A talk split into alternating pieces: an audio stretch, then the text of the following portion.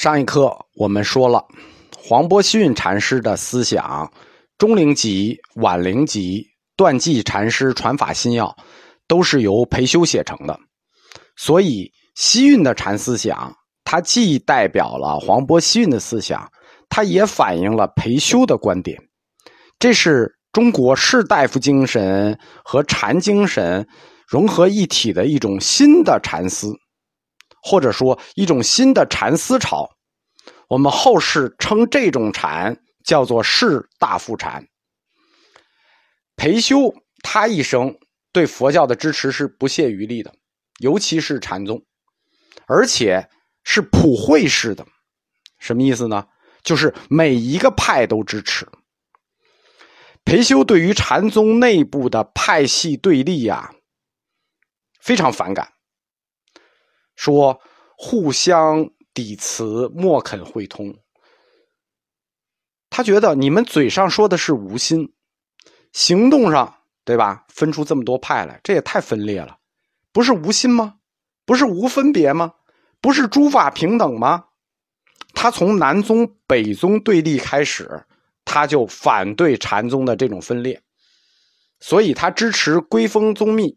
归峰宗密想的就是大一统。三教合一，他还是始终中国文人的那种统一观。裴修有我们传统儒家的一种道统观，而且他行之合一，就是不是那种说一套做一套。他觉得禅宗你们现在干的事情就叫做说一套做一套。诸法平等，你们自己都不平等，你们自己都叛教，我好你不好，你们叫什么诸法平等？所以，我诸法平等。我支持，而且都支持；我保护，而且都保护。所以，裴修在他的一生里，在他的权力和能力所及之内，他始终都给予禅宗各派合法地位，就是所有的人都保护，而且所有的人他都给予合法地位。我们今天佛教史里讲禅宗，洪州禅、石头禅，包括禅宗前五祖、禅宗的法系。这就是裴修给定下来的，想不到吧？这是裴修定的。裴修首先肯定了是由四祖道信传五祖弘忍，然后同时四祖道信又传了牛头宗法融，传融为牛头宗，然后承认了弘忍立慧能为六祖，同时七祖传秀为北宗。慧能传神会为七祖，就是神秀是北宗，慧能是南宗，就是认了五祖弘忍，禅宗传为南宗六祖，但是北宗却是神秀。同时，在慧能之下，我们说神会是七祖嘛，这也是裴修定的。然后又传怀让至道一而成江西宗，就是把江西禅的禅系定下来，他没有定石头禅。裴修这样，四祖道信传五祖弘忍，这是他定的。虽然有，因为四祖道信的学生很多啊，是不是嫡传法系算五祖弘忍？然后牛头宗的法脉，他也归为了禅宗。南宗六祖他也定下来了，北宗他也定下来了。大家不要小看这一段啊，就这一段，四祖道信传五祖弘忍。融为牛头宗，能为六祖，秀为北宗，神会为七祖，怀让之道一为江西宗。这一段话虽然说着很小，但是他每一段的每一个传承，都是当时禅门争执不休的，对吧？道信徒弟多了，凭什么你弘忍就五祖啊？对吧？弘忍的弟子更多，凭什么南能北秀？你南能就是六祖啊？那北秀为什么不是六祖啊？对吧？包括牛头宗法脉，这些都是当时禅宗里争吵不休的问题，那就被裴修定下来了。道信的地位问题，牛头宗是否属于禅宗？南宗北宗分派之后各自的合法性，神会的七祖地位问题，包括怀让清源的法系问题，这都是禅宗的核心问题，法词问题，没有一个大人物啊。就这里没有一个小问题，我刚才说的，这没有一个大人物一锤定音，这些问题都解决不了。裴修把他们定下来之后说：“宗系虽有敌旁，禅法并无尊卑。”啊，给了牛头禅一个很高地位，就是说你们传宗系是有嫡传和旁支，但禅法并没有尊卑，禅法都是一样的。裴修一生，我们说他出世就是礼部侍郎，出仕就是厅局级干部，最后做到国家总理，对吧？出仕最后是宰相嘛，做过很多地方的节度使。他们又是官宦世家，门生故旧，遍及天下。用现在的话说，最后他是总理。年轻的时候又做过很多军区司令，对吧？嗯，说话肯定好使啊，对吧？他就给禅宗的法系定下来了。他定下来，就相当于代表官方给定下来了。就官方，这就算官方定的，就算正式确定。因此，以后禅宗法脉前面从四祖到信传江西禅、湖南禅，以后就没有什么争议了。因此，裴修他作为一个白衣，作为教外的大护法。他是中国佛教史上一个非常重要、非常重要的人物。两点，一点就是禅宗法系问题，一点是五家七宗的禅理论开山祖黄伯希运的思想问题，都是由裴修定下来的。而且更重要的是什么呢？《坛经》很可能也是裴修编纂的，因为我们前面说过，六祖坛经它是经过多次修订、多次编纂而成的，它不是一次成型的。很多次，黄伯逊思想里头，尤其是他的本无思想，这是来自于牛头宗的，有很多是和《坛经》相契的，就是他的那个本来无事和《坛经》的本来面目是相契的。黄伯逊的这本核心书《传法心要》是由裴修写的。黄伯逊他是江西禅，本来无事，这是牛头禅。所以，牛头禅的思想很可能是西运带进的传法心要，并且《坛经》他很可能也是参与修订的文人。大家可以想一下啊，这件事为什么是可能的？首先是他们思想是相契的，另一件事情就是你站在一个大佛学史观的角度看啊，这本经书经过多次修订编纂，要作为一个正式书籍出版的话，当时的宰相。沙门宰相精通佛理，作为编纂的文人也好，禅师也好，送给沙门宰相审定一下，这不是合情合理的吗？不光是非常可能，简直是合情合理的。当然了，这也是我按照大佛学史观做的假设，就是《坛经》的编纂修订，不能说都是裴修做的，裴修一定是参与过的。《坛经》的重要特征，我们说过，前面讲过。在楞伽净觉那课讲过，就是要用《金刚经》的旗帜取代《楞伽经》的旗帜，代替禅宗作为传宗的核心经典。他要突出的是自心是佛、法无顿渐、直下变悟的主张。黄伯希运在《传法心要》里头对这三个主张都做了充分淋漓的发挥，就是自心是佛、法无顿渐。直下顿了，这个我们前面都讲过。特别是《传法心要》里，紧紧抓住了《坛经》慧能的那个“本来无一物”这个概念。对啊，慧能那个诗特别有名，“本来无一物”。西运紧紧抓住了“本来无一物”的概念，最终发挥到什么呢？最终发挥到我们上一课讲的那个四句四句诗：“无一法可得，无一行可修。此事无上道，此事真如佛。”这就等于把本来无一物的概念发挥到了极致，本来只是无一物，现在发挥到了无一法、无一行，并且说这是无上道，这是真如佛。这就等于传法心要把《坛经》的本来无一物概念发展到了头我认为这很可能是裴修的思想。西运和裴修在推动晚唐禅宗理论的发展方向上。或者说趋势上是非常重要的一环，是非常值得重视的一环。就是我们说无一法可得，无一法可修，他们反映出来的心态、思想和心绪，其实已经超出了西运和培修他们个人的生平际遇。什么意思呢？他总结的已经不是一个个人解脱的方向问题了。对吧？他们已经不是一个小城概念了，已经不是一个个人是不是解脱、个人是不是生死的问题了。他们推动的这个禅的方向是一个大时代解脱的方向，已经脱离了个人解脱的方向，是时代解脱的方向。我们想一想，他的这个三无禅宗的三无概念：无事、无依、无畏。挺好的生活嘞，大家互相有点事儿，互相依靠依靠啊，互相解脱解脱，好不好？什么样的世道才是无事、无依、无畏？我们说这已经是一个时代的折射了，这背后是一种绝望，当然也透着勇敢啊。最后是无畏嘛，也透着勇敢。无依，这就是背后的绝望。这个时代，我们说大中之治是大唐盛世之末，风雨飘摇，啊，中唐很乱，风雨飘摇，然后又回光返照。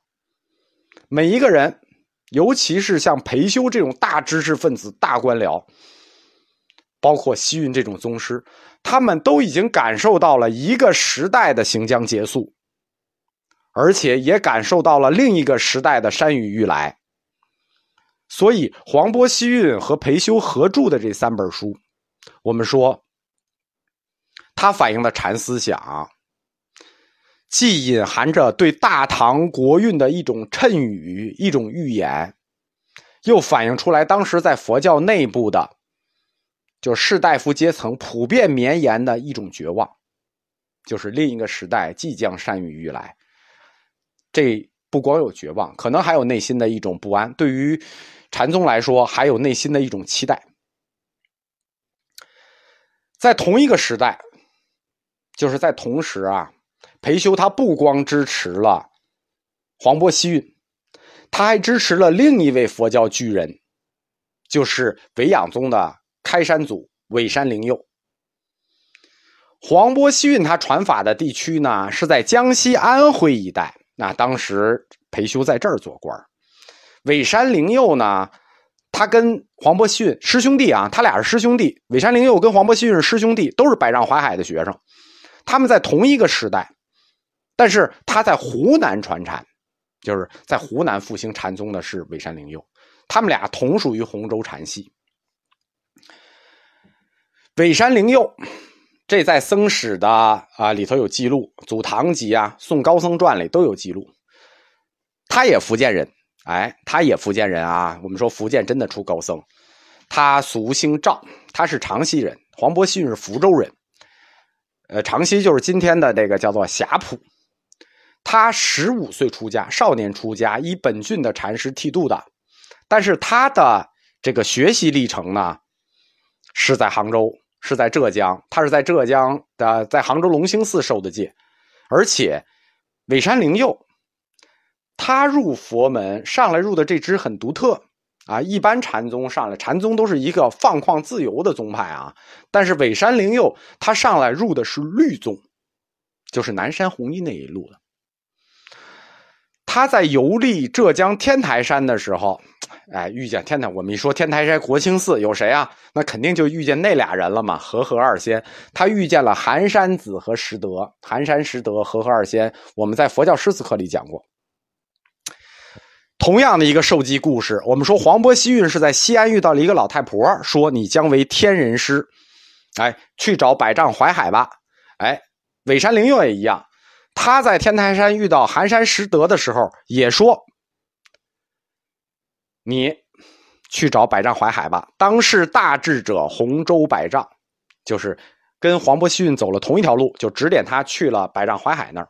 所以二十三岁的时候。尾山灵佑就投奔了江西百丈山，依止于淮海大师，那一直跟着淮海大师，最后肯定是悟了嘛，对吧？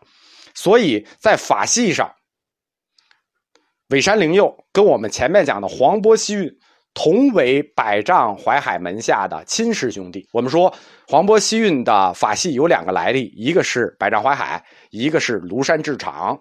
但是如即使是庐山智场。尾山灵佑跟黄伯西运两个人，他们也是唐师兄弟啊，就关系很亲。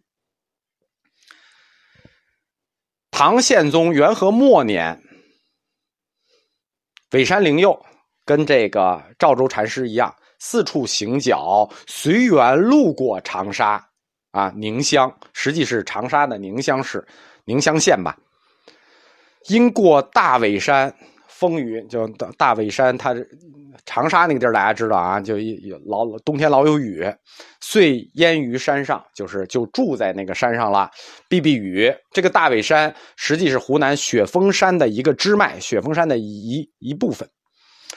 湖南冬天那个大雨啊，就那个不叫大雨，那个凄凄小雨，凄凄风雨之中，大师就默坐而已，什么也不干，他就坐那儿。这种做法是洪州禅的一种修持方式，就是洪州禅的默坐禅。到宋朝就发展成了默照禅，这就是洪州禅默坐禅的风格。灵佑就这么在凄凄风雨之中坐着，那僧徒渐聚，啊，这有名啊，聚了多少人呢？书上说，以至于千有余人，自为饮食纲纪。我就在这风雨的山上坐着，就来了小几千人。实际这还是百丈山的那个风格，就是自行成为农产。尾山灵佑他在会昌法难之前就非常有名了，对吧？然后他这又又又在那儿坐着，又聚了千千把人，千余人，小几千人。当时管理湖南的是湖北襄阳帅。就是他归湖北管，湖北襄阳帅当时叫做李景，统摄湖南，于是就奏请山门为他盖了庙，号同庆寺，如此数十年。言佛者天下皆为首，因为他是百丈怀海的嫡传弟子嘛，就是在会昌法难以前，作为百丈怀海的嫡传弟子，其实尾山灵佑已经是天下佛教领袖了，对吧？他就在这儿一直尾山传法二十年，就是说他路过那个长沙，他就就就盖了这个同庆寺，他在这儿传法了二十年，一直传法传到哪年呢？传到会昌二年，就是公元八百四十二年。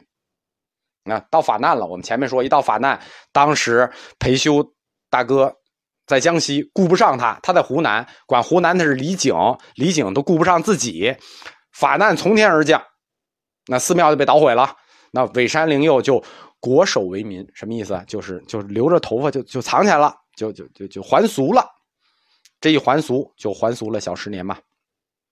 对，整整十年应该是。唐玄宗大中解禁以后呢，那裴修就从江西调任了湖南，任湖南观察使。那个时候湖南湖北就分治开了啊，当时是湖北襄阳帅管。裴修。就再次找到尾山灵佑，迎请出乘之鲫鱼，亲为其屠猎，就是专门找到他大师，请你回来吧。因为法难之前，尾山灵佑已是天下佛教领袖了，对吧？所以尾山灵佑就重新削发，回到了同庆寺。但是呢，时间不长，也经历了这一这波磨难，时间不长，大中七年，没几年就死了。八十三岁，谥号大圆禅师。他这个谥号特别好记。这些禅师的谥号啊，都是有所指的。比如说黄波西运那个断寂禅师，他断的是什么？什么寂呢？洪州禅到临济禅的这个寂，边际的寂。而尾山灵佑，他的谥号叫大圆禅师，圆圆就是那个圆，画那圆。他为什么？因为他这辈子。的爱好就是画圆，就我们后面会讲过，后面会讲为什么他一生就是画圆。尾山灵佑他经营的这个大尾山，延续了他师傅百丈怀海的风格，是南禅宗的一种典型的自营结构，典型的自营禅宗结构。什么意思啊？就是一方面居山聚徒，就我把这山霸占了，也不叫霸占了啊，我居山聚徒，然后居山聚徒呢，我自给自足。百丈怀海大师不是说吗？佛是无求人，佛是无事人，对吧？我们就不求人，我们要自给自足，而且自为纲纪。当年百丈大师不是定过百丈清规吗？这就是纲纪，我们就按照百丈清规来。尾山的常住人口到什么地步呢？常住人口达千百五十人，就是一千五六百人，这个规模就比百丈怀海那规模还要大了。而且尾山灵佑呢，他比百丈禅师这个就是情商要高一些。百丈禅师那个无求人啊，是真的不求人，我谁都不搭理你。但是尾山灵佑他就是属于这一个有点南师那种风格，他特别善于跟文人和官府保持关系，这是后来禅宗的宗师的一大特点，就不像最早的宗师，最早宗师马祖道一也好呀。百丈怀海也好，南拳普愿也好呀，对官府和文人都不爱搭理，我根本就不想理你们。但是从灵佑开始，禅宗确实是包括培修，可能是因为这种法难的刺激啊，他们开始跟这个政府和官场保持一种密切的关系。当然了，保持这种关系的目的是为了争取从地方到中央各级官员的支持。取得一个合法地位，为什么呀？因为这法难打击实在太惨痛了，所以始终要保持跟官员和文人的这种密切的关系呢。文人主导的是舆论，在舆论上给他赢得一个好的空间；官员呢，就是为了取得一个合法地位。这样有官员和文人的支持，那这就是禅宗后来一直宗师发展的一个方向啊，要保持这种关系。同时，也可以增强禅宗对社会的一个影响力。